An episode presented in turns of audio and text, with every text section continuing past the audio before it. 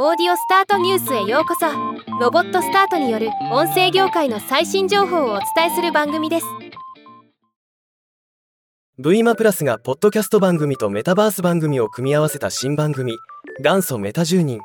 ヒッキー通信の配信を開始すると発表しました。今日はこのニュースを紹介します。まずポッドキャストとして第1回から第5回まで配信し最終回となる第6回目の放送を全出演者がブラウザからアクセスできるメタバース空間 V マプラスステーションに集結して配信するという企画になっています。番組内容は引きこもりのヒッキーを元祖メタバースの住人としてゲストに迎え引きこもり生活のあるあるネタやリアルな一面を探求。